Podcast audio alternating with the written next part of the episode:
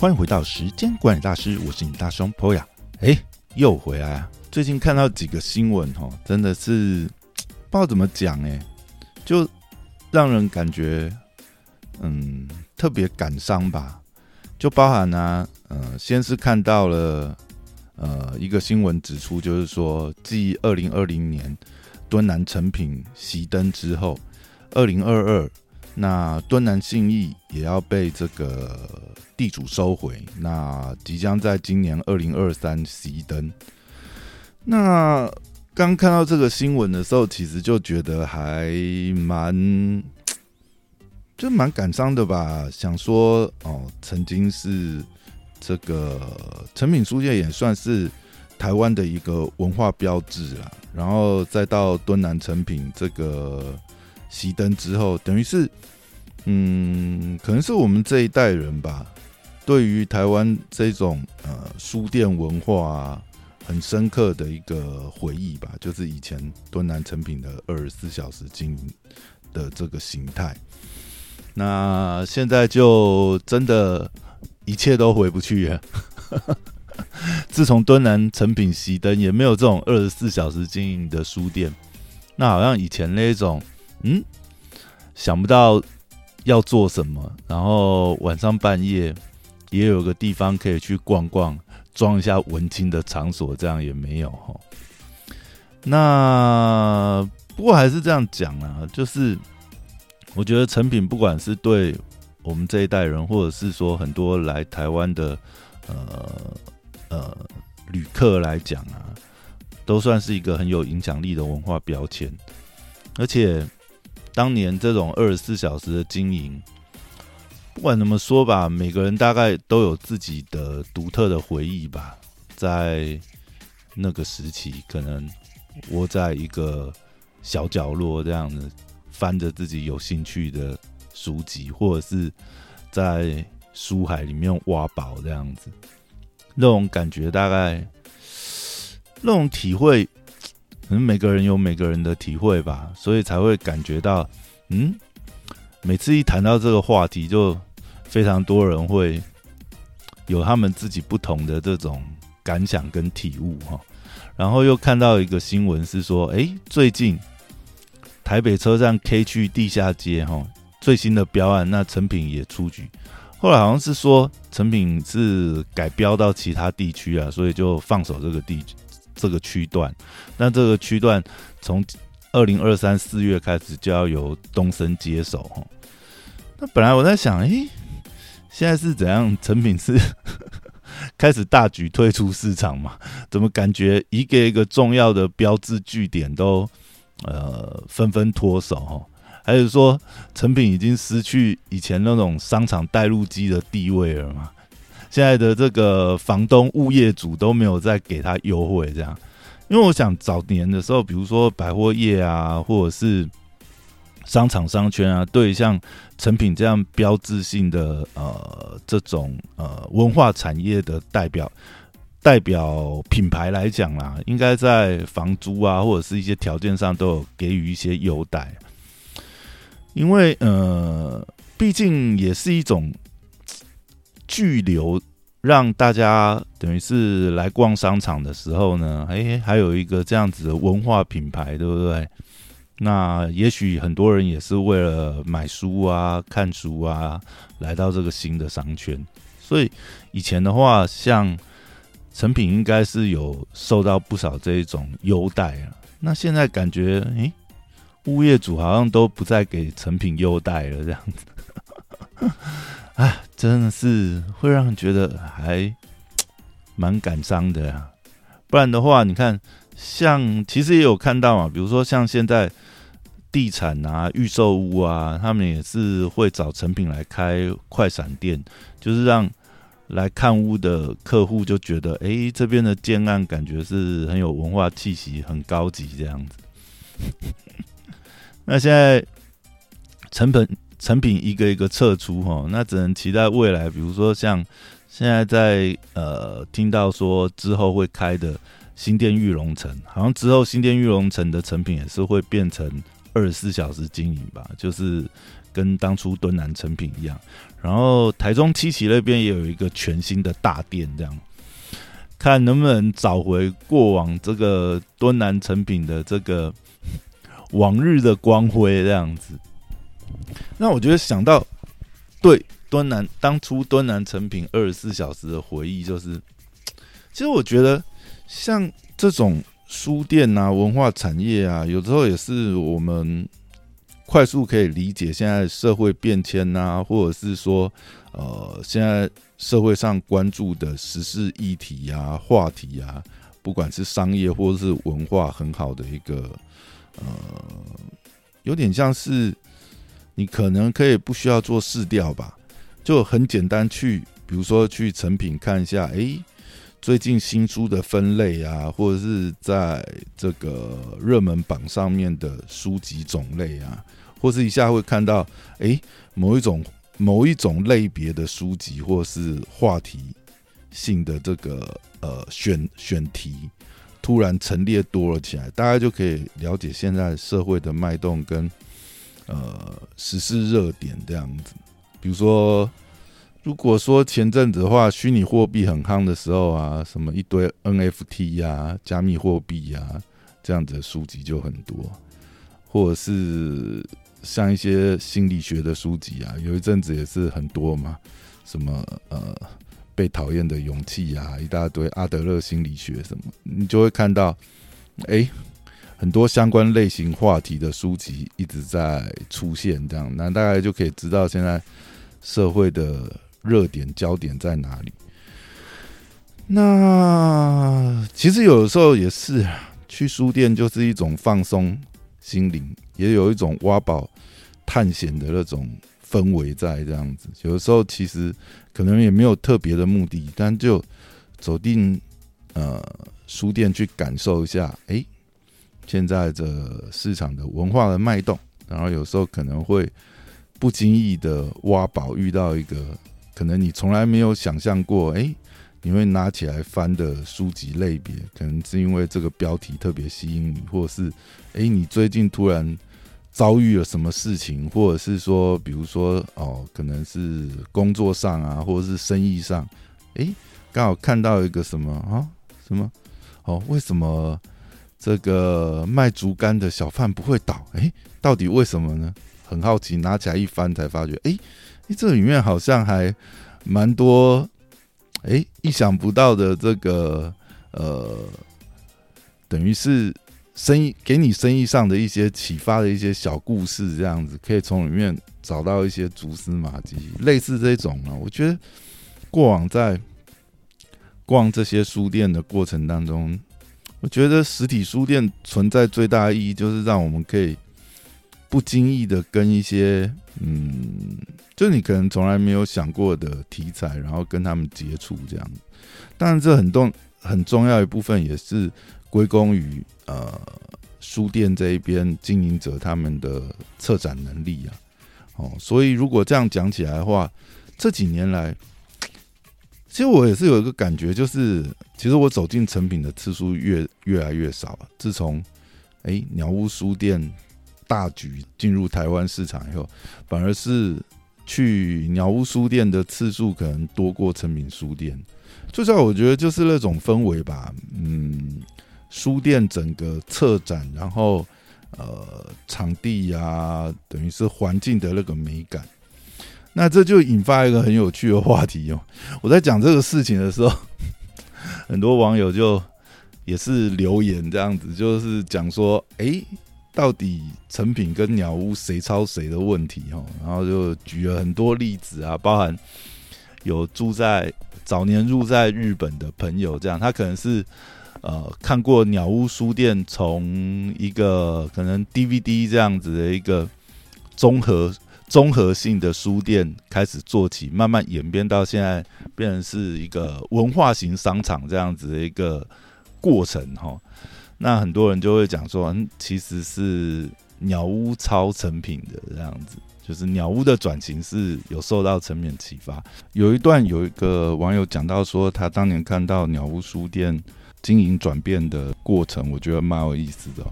他说他那个时候每天通勤的时候去电车站都会经过鸟屋书店，然后呢回来的时候就去租当时台湾看不到的电影看，这样四年下来买了一堆漫画单行本，然后到回国前都是在这边转卖掉这样子。那当年的鸟屋书店就是以通俗的动漫电影出租为主要的营业项目。所以他觉得，他十多年在日本的时候，就他认知以来，并没有后来成品书店这样子的经营模式哈。那代官山店当初也是他当下那个感觉，就是他觉得就是有学习成品的经营模式，毕竟跳痛跳得太大哈。就好比巷口一位卖猪排饭的圆脸大婶。突然隔天变成了法式料理餐厅的料理人，然后那个料理人的外形可以参考《天海西游》，反差实在太强烈哦！我就觉得他这个比喻实在是非常有画面哦，然后那个形容真的很好笑，所以搞不好真的就是鸟屋书店的转变，真的是也是有参考成品的经营模式，也说不一定哦。这个 真是蛮有趣的一个观察，但其实我一直在找。这相关的资料就是没有一个很明确啊，哦，那当然，我觉得双方的创办人，呃，就算他真的有借鉴对方的经营模式，大概也不会特别去讲吧，谁抄谁，对不对？那商场上本来就是这样子啊，有一个新的商业模式，或者是哎，有一个做的很成功的商业模式，大家应该都是会互相借鉴呐。所以很多时候有些，嗯，可能也不能说谁抄谁吧。那到最后，在商场上就是，嗯，看谁做的更好嘛，对市场的接受度越高嘛。每次讲到这，我就想到周星驰《食神》里面一个片段哦，就是在做那个那个呃销魂饭的时候，不是裁判就讲嘛，哎，这就跟那个比赛跑步、游泳一样啊，还不是你做什么他做什么，哪有什么谁抄谁的，对不对？就看谁做的比较好嘛。如果这样讲的话，讲起来真的会觉得，嗯，鸟屋书店现在带给人的那种氛围，就是他们那种策展力真的很强啊，包含整个环境。那我觉得，其实，在看，在听到大家分享这一段的时候，我觉得也是 有些、有些、有些东西，我觉得蛮有意思的啊。那比如说。会讲到说哦，像呃，以鸟屋来讲的话，它在日本代官山的这个旗舰店就真的是很有代表性，因为不管包含是呃它的那个建筑物啊，它的外观啊，简直就是一个专门的这种网红打卡店。但是像类似像这样子的呃，等于有点像是艺术展览馆式的。呃，建物吧，那就是会有零售业上常会发现的问题，就是如果你要规模化跟个性化，哦，这样个性化小店啊，就很难平衡。你不可能每间店都搞得像呃博物馆、展览馆一样。虽然我觉得鸟屋，嗯，比方讲以在台湾的几个啊，呃，店点，尤其是南港那边的鸟屋书店啊，其实我觉得真的也已经。就那个氛围上面，已经让人觉得，嗯，一走进鸟屋，或者是像一走进成品，你就很明确可以感受到，哎，他们那个品牌形象、文化氛围，他们在设计他们的，呃，不管是书店的排位啊、排面啊，或者是呃，它会保留很多空间嘛。我想这也是早期成品会让大家就是觉得，呃，那么爱去的原因。因为早期的书店可能就不会像成品这样保留那么多哦，可能是，哎，还有那么多的位置，或者是说，哎，有一些可以让你坐下来看书啊，悠悠闲闲在那边，不会保留那么多空位啊，不是展览展示展售书籍的这个空间这样子，那就会让人有那种悠闲感。我想这大概也是那么多人会。怀念成品的一个原因哦，就是，哎，其实如果说像早期可能还在当学生的时候，那呃，零用零用钱可能也没有那么充裕嘛。有的时候书籍上虽然书已经是相对便宜的一个消费了，但是当你想要看的书很多，你有兴趣的书籍很多，或者甚至有一些可能是呃，比如说像是一些精装的，呃，有点像是呃艺术品的一些设计类的书籍啊，像有很多是哦写真集嘛，诶，也不能说写真集，可能是某个产品的那种设呃设计专书吧，那种有的。一本也是几千块啊，比如说像一些啊球鞋收藏的专书啊，或者是呃某些电影出的呃这个它的一些呃原创的一些作品集的一些设计发想概念呢，哦那种设计书籍一本有的时候也是两三千块吧。其实看成品常常就是，诶，它也很大方的，就有一个样书在那边让你翻，其实。有时候那样子的书籍，其实买回来可能也是收藏的价值比较多，但是你还是很想要看到里面内容的时候，像类似呃成品这样的经营方式，诶，它就真的是很大方，让你，呃，他会有一本样书，让你可以去翻翻看，诶，像这样子的书籍里面到底是什么样子的内容？我觉得这真的是就是蛮大气吧，或许也是这样子的经营理念，就是。让很多人会就是非常爱成品这样子的品牌，我觉得像这种文化品牌能够建立这样子的呃品牌形象，这就是非常有优势啊，就是消费者的喜爱度，甚至到就是哎，到后来我明明知道在实体书店，比如说在成品啊，就算我有会员哦，可能有一点点的折扣，但是比方讲后来像某某什么。哦，这些电子通路也开始有卖实体书籍的时候，也可能他随便就是六六折这样子。我明明知道我在，哎，我我我我可以在这边逛，可是，哎，我下单，我可能在网络书店下。但有时候就是那种氛围吧，您愿意为了这个氛围付出啊那样的费用，也算是支持这样子的实体商店。哦，毕竟我觉得那种。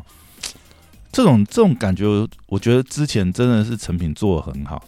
那像近几年的话，我就真的是觉得，哎，鸟屋在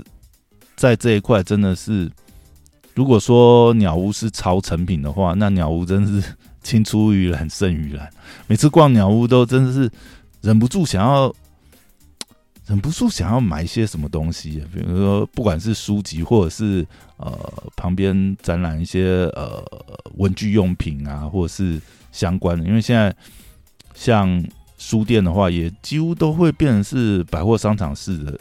经营模式了吧？也是有很多的周边或者是文创小物在旁边，你就是觉得那个氛围让你很想要花钱，这样子 很想要消费。我觉得这真的是太厉害了。那这种氛围的设计，其实你就会很想去研究一下，哎，他们到底是怎么做这个品牌的？其实看了一些，比如说呃，像鸟屋的这个创办人啊，他其实出了非常多书哈，比如说像有一本好像是呃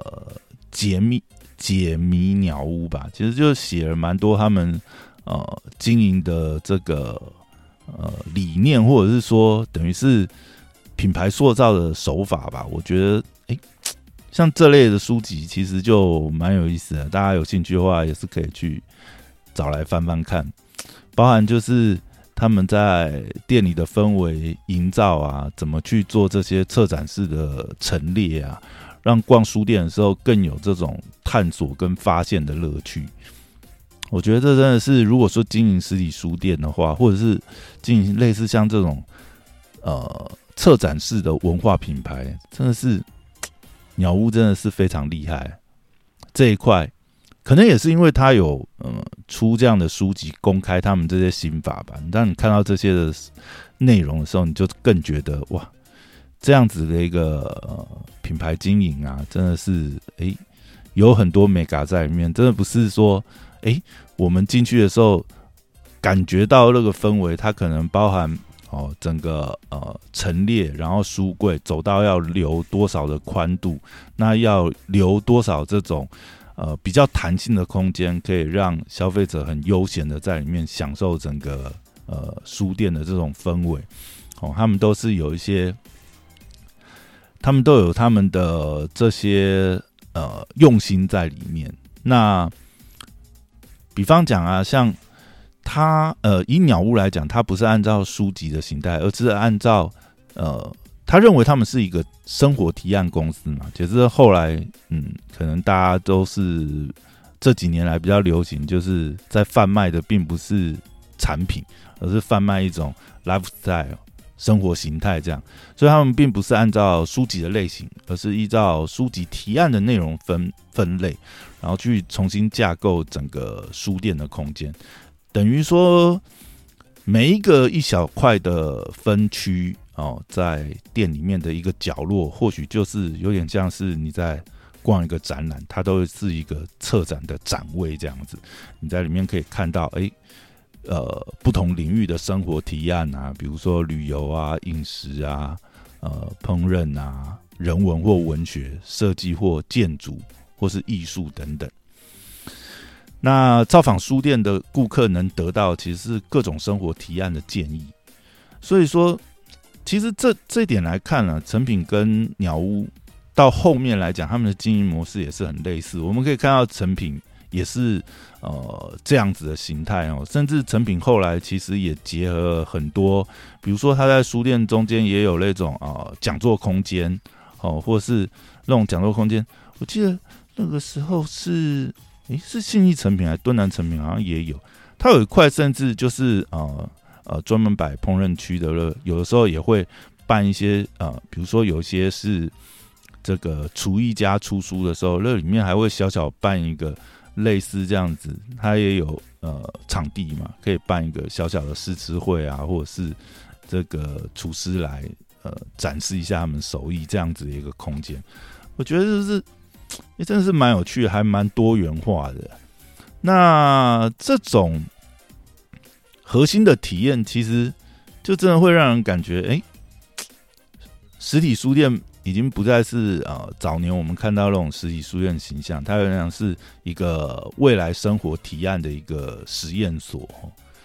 那其实，在讲到如果说以呃鸟屋的经营商法，我觉得还有一个是，也是看他们的书里面才发觉，哎，原来鸟屋它在一些呃大数据收集上，它很早就在做这一块。就像呃鸟屋的创办人叫真田中昭嘛。那他旗下其实呃，就是除了鸟屋书店，他有创立一个叫 CCC 的公司。那这个公司有点像是他们在做策展啊、企划这个部分，而且他们那个时候在日本还有做一个跨多种呃产业类别累积点数的一个叫 T Point。那这个 T Point 的会员数，哎，我。那个时候查到资料是二零一六年的时候，呃，这个 T 卡就是他们这个 T Point 的 T 卡会员已经有六千多万，而且合作公司超过一百六十间，那都是各个领域很有代表性的这种标志企业。那这有一本书叫《呃知的资本论》，哦，这是主要也是在讲鸟屋它商法在这一种呃。企业经营啊，或品牌经营上的一本书。那它这里面其实我觉得，像它那个 T 卡就蛮厉害的，因为比方讲我们在做大数据分析的时候，哦，或者说我们在做一些数据分析，传统可能比如说做问卷啊，或什么。可是我觉得他这种做法的话，真的是会比做问卷更准哈，因为呃，一般人在填写问卷的时候，你可能还是会呃有一些呃有所隐瞒呐，比如说。问你，我最近买过什么书籍或者什么？哦，可能你明明哦今天带出场的是林香的写真集这样子，可是你在问卷上可能回答哦哦没有，我最近买一本书是村上春树的小说这样。但是如果从消费数据分析来讲的话，就很准啊，都是真金白银用钱投票出来的过程呃结果，所以就绝对不会有那种哦。呃，消费者因为自我这个认知的偏差，对不对？所以在填写问卷的时候比较保留，这样不会有这种问题。而且对于呃各个品牌方来讲，就是有加入这样子的一个呃 T 卡，然后使用 T p o 这样子的企业品牌方来讲，他们也可以得到这些数据。那这样交叉串联下的话，这个大数据分析就非常恐怖了。比如说我是品牌方来讲的话，哎，我就知道哦，可能你刚逛了呃这个呃鸟屋书店，你买了什么书籍哦，你买了什么唱片，你买了什么写真集，然后接下来你可能哎。到呃另外的这个呃卖场去，哦，可能家电卖场去，哦，你买了什么家电品牌的这个冰箱或呃冷气好了之类的，哦，那这些串联起来的话，那对于呃你这个人的消费主机或你的喜好，就有非常明确的数据可以判断。那如果说，比如说我是这一家家电厂商，那到时候我要选广告代言人，我就可以更加精确啊，就可以更知道你的口味，甚至更知道呃你喜好的这个呃有影响力的 KOL 哦，你买了谁的书哦，你买了谁的唱片哦，你喜欢呃什么样的人啊？是你这一群人啊这种类型的消费者哦心目中理想的这个形象代表，那就更加准确啊，根本。不用用什么问卷，我根本不用问你，对不对？我从你的消费足迹里面，从这些数据分析，我捞出来，那这是更加准确的数据。所以我觉得像呃 T 卡哈结合 T Point 这样的呃数据分析模式，真的是非常厉害。那我们可以后来看到，其实就就像刚才讲的嘛，这。商场上本来就是对不对？跑步、游泳，你做什么我做什么。后来这样模式，你看在台湾也是呃很多呃嗯，应该说很多商家也是慢慢开始学习这样模式嘛。比如说像这个远东啊、搜狗啊、Happy Go 啊，哎，它就有结合这样子的模式。只是很可惜啦。比如说，如果说文化产业这样互相结合的话，应该是。比如说远东应该跟成品啊，呃合作这样之类，诶，好像也是有吧。如果在他们商场里面，好像也是有。但是我觉得那种紧密合作的方式，好像没有像鸟屋啊他们出这种 T 卡 T point 的那么广泛哈。等于是说，嗯，这种东西还是需要打群架。如果说它的这个呃适用的这个范围区间越大的话，那整个。能够收集到的数据资料越完整？台湾有分非常多的这个品牌啊，或者是呃百货业啊，推出自己的几点几卡，那这些数据分散以后，感觉效果可能就没有那么显著了哈。那其实我觉得最后看一看，想到以前真的是呃，成品书店可能对很多人都是一种启发吧。就是早年那种，嗯，这种书店文化氛围的启发，到后来，哎，失去了这样子一个场所以后，所以可能现在大家都会觉得，哎，突然如果这样一个场所消失的话，就还蛮感伤，蛮让人感伤的。那也希望啊，如果像现在这样讲的话，那就是看之后成品后续的发展呢。我觉得，如果说针对消费者来讲，现在至少，如果说成品就算示威的话，还有鸟屋书店可以选择嘛。如果说不要真的说 一定要执着于某个品牌的话，但我觉得还是嗯蛮危险的吧。我觉得像现在的实体书店，感觉都是靠其他的呃百货销售啊这些其他的商品来支撑这样子。那它到底会不会是一个好生意，或者说？实体这些书籍会不会被现在呃更加兴起的这个线上学习哈？现在是线上非常多线上学习平台这样的风潮所呃掩盖哈？这种可能大家可以再观察一下。我觉得尤其是实体书哈，呃，不要说现在实体书店的经营模式哈，我觉得甚至连实体书这些。呃，内容创作的部分呢，都受到很大的挑战。比方讲，你看像现在线上学习，对不对？尤其是前一阵子，比如说像哦，比如说有网红 KOL 艾丽莎莎，或者是说哦，你可以看到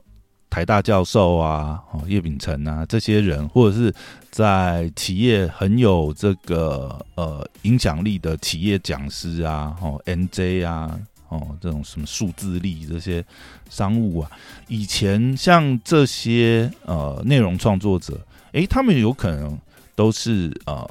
之后会受到出版社邀请出实体的书籍呀。哦，或者是 CD 啊、光碟之类。如果说，嗯，早年影音时代刚刚开始起来的时候，但现在这类的内容创作者，他根本就已经呃跳过传统出版业啦，是直接进入到呃线上学习、线上教育的这样的市场。那你是就是也是会蛮令人担心哦，实体书是未来的情况，到底以后内容创作者会不会都？你看实体书对不对？其实相对来讲，呃，真的是呃。价格它就是有一个天花板在那边。你像现在线上学习，好，现在线上平台哦，又用募资的形态，对不对？你看它完全是线上，也不用这种实体书印刷印制的成本，而且它的销量还可以先用预购来降低它的这个先期成本，对不对？不用先期哎投入那么多成本啊，这个作者也不用先把内容都准备好，对不对？我只要先把大纲列出来。把我这个呃想要创作的内容哦，想要创作的这些教育的内容，或者是我要传达的这些内容，对？我大纲先丢出来啊，用类似募资的形式在网络上面公布，那我就可以测试说，哎，我这样的内容有没有受到市场的这个欢迎？哦，而且现在呃这类型的线上教育，它的定价天花板应该是说。当然，它有一个市场这样的区间，我们可以看到现在，呃，小的可能是呃，比如说几千块、几百块也有，但是一般来讲，可能哦三五千块啊，五六千块啊，一些比较是哦，比如说投资型或者是呃商务型的，哦，比较有点像是以前的工具书，但是现在变成是工具型的线上课程，哦，随便卖到破万，哦。这样子的定价区间其实是还润举还蛮宽广，当然也是呃受限于就是说，因为大家的认知嘛。如果说你是线上影音课程的话，因为还有拍摄啊那些成本，大家也会觉得，哎，这样的内容哦，它的这个价格定价好像是可以更宽裕一些哦。所以我觉得这其实未来对于实体产业来讲，应该。都是很大的一个嗯挑战哦，或许以后真的是 有时候你都不知道你的这个竞争者是从哪里冒出来啊，突然横空出世，哎，把连你的内容创作者都抢走了，以后到底谁还要经过传统出版社去出这样的实体书籍？我我真的是都是很怀疑哦。我记得前一阵子在听到一个呃，算是。传统的出版业者，然后他在跟另外一个这个也是大型的这个出版体系，他们在讨论的时候，然后讲到说，诶，他劝阻他说，他认为说，嗯，这种风潮不是呃我们该去跟的，我们应该专心做好我们的出版事业。当我这样听到这这样子的呃讨论内容的时候，我就在想啊。现在时代都不一样了，以后的潮流，你可能你真的是这些内容创作者都不会再透过你这些传统出版业。那如果你没有说跟着转型的话，这不是说只是单讲现在投入的先期成本的问题，而是它可能就是一个直接就是产业的破坏式创新啊。而且呃，以现在的消费者来讲，因为我想。像我们这一代的消费者，可能都还会对实体书啊这种传统出版啊有那种情怀。我们可能摸到这种纸本书、实体书，那是包含有这个情怀加成的部分。可是像现在新的新一代的消费者，或者是我们说呃手机、平板世代的这个年轻人来讲，对他来讲，他一开始接触到的呃学习或是资讯来源，他就习惯是这样子的影音式的。呃，学习资讯管道的话，你叫他再回头去读传统的实体书籍，他可能更觉得，呃，习惯的管道反而是透过这种影音平台。那这一来一往就相差太多啦，对不对？你的受众群体在萎缩，而新的受众呢，更偏好的是这种影音学习的方式。那 你说你不变革，你不做革新，你不转型跟上这一波浪潮，你要如何呃继续在市场上能够占有一席之地，或者是继续存活下去？好了，讲比较 讲比较直白一点，苟活在市场。就是要呃妥协这个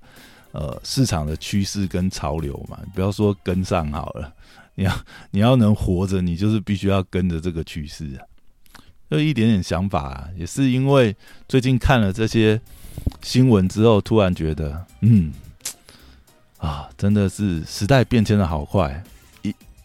就是即使是比如说像。成品啊，或是鸟屋，我觉得他们都有非常大的经营压力吧。他们都是已经是这么成功、这么有历史文化的这样子一个文化品牌。但你今天来讲，如果说呃时代的潮流一改变，真的实体经营上面真的是会越来越困难了。当然，实体还是有实体的优势啊，但是你可能还是要不断的跟上这个呃时代变革的趋势啊，不然今天。讲实在，情怀能支撑一个品牌多久呢？当最后你提供的价值，我觉得这这也是很有意思啊。有的时候，嗯，产品的价值当然不是固定的啊。比方讲，嗯，怎么说？呃，一个可乐好了，它摆在大呃，它摆在五星饭店的价格，或许是等于呃这个六罐。好，一个 set 在大卖场的价格，但是如果呃，你是一个渴的要死的人啊，你在沙漠里的一罐可乐，那根本可能是无从定价。但是每个时代商品的价值哦，跟着时代的氛围，或者是呃所处的场景、人们的习惯，哦，真的是太多变化。那品牌真的是也是啊，说消失可能就消失了。如果你跟不上潮流的话，好。那今天就是 随便聊一下，突然看到这个新闻，很想要聊一下这个事情。只能说，当年敦南成品的二十四小时营业，真的是年轻时的美好回忆啊！以后就没有自以为可以装文青，其实是正大光明看妹的好去处了。好，那今天就聊到这边，也祝大家二零二三新年快乐，拜拜。